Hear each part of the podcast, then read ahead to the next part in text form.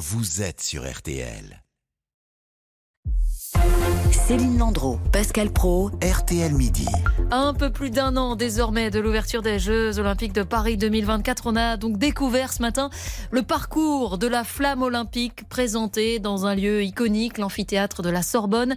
La même où Pierre de Coubertin avait lancé l'appel pour la rénovation des Jeux. C'était le 25 novembre 1892. Bonjour Isabelle Langer. Bonjour Céline, bonjour Pascal, bonjour à tous. Alors racontez-nous, elle va passer par où cette flamme olympique?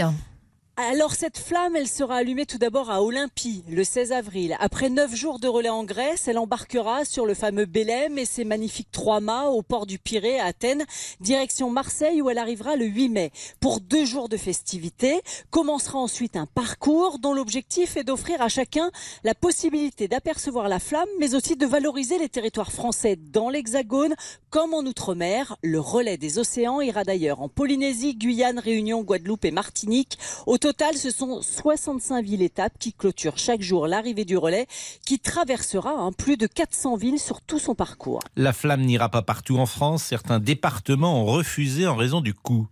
Effectivement, hein, pour accueillir la flamme, il faut dépenser environ 150 000 euros, taxes comprises. Une dizaine de départements ont refusé, comme la Sarthe, les Côtes d'Armor, l'Hérault, la Loire-Atlantique ou encore la Gironde. Ceux qui ont accepté estiment que c'est un vrai coup de projecteur pour eux. À titre de comparaison, être ville-étape du Tour de France coûte entre 60 et 120 000 euros. Paris 2024 a plusieurs objectifs à travers ce relais. Alors le but est de mettre en lumière l'histoire de France et ceux qui l'ont écrite avec des lieux iconiques comme le Mont Saint-Michel, les châteaux de la Loire, le château de Versailles, la cité médiévale de Carcassonne ou encore le mémorial Charles de Gaulle à Colombey les deux églises. Mettre en avant également le patrimoine naturel comme la vallée du Mont Blanc, l'île aux Moines ou le pic du Midi sans oublier les territoires ultramarins, on en a parlé. Ce relais c'est aussi un coup de projecteur sur le savoir-faire et le génie français avec les vignobles Chablis, Saint-Émilion, le viaduc de Millau ou le centre spatial de Kourou en Guyane. Et la culture sous toutes ses formes, avec le musée de la bande dessinée, le Louvre-Lens et les spectacles vivants comme le Puy du Fou ou bien les arènes d'Arles. Et puis évidemment, euh, Isabelle, la flamme olympique arrivera ensuite dans la capitale. Les 14 et 15 juillet, la flamme parcourra à Paris, de l'INSEP à l'Assemblée nationale, en passant par le cours Simone Mathieu, à Roland-Garros et la Bastille. Et c'est de Seine-Saint-Denis qu'elle arrivera pour la cérémonie d'ouverture qui aura lieu sur la le 26 juillet 2024. Alors hein, maintenant, reste à connaître l'emplacement de la vasque où elle restera allumée pendant toute la durée des Jeux. On peut imaginer que ce sera du côté de la Tour Eiffel ou du Trocadéro, terme du défilé des barges qui transporteront les athlètes. Et qui seront les porteurs de la flamme?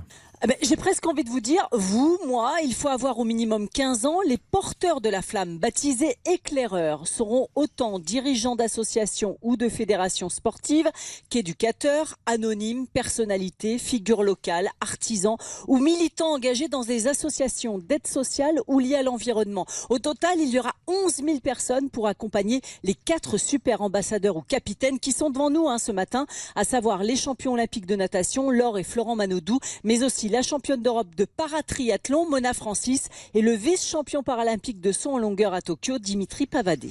Euh, pas besoin d'être euh, très bon coureur pour candidater, Isabelle, ou faut quand même avoir un certain niveau?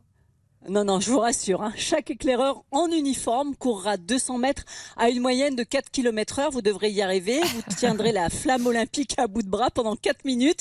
Les heureux élus seront désignés à parts égales, c'est-à-dire 30% par l'écosystème de Paris 2024, mais aussi par les partenaires des JO du CIO et par les deux sponsors parrains du relais. La BPCE, la Banque Populaire Caisse d'Épargne, a d'ailleurs lancé sa campagne de recrutement au début du mois de juin.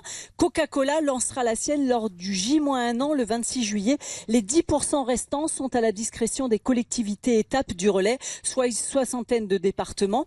Alors les sélectionnés seront connus début 2024 avec un objectif de parité femmes-hommes. Quant à savoir quel sera là ou le dernier relayeur qui embrasera la vasque?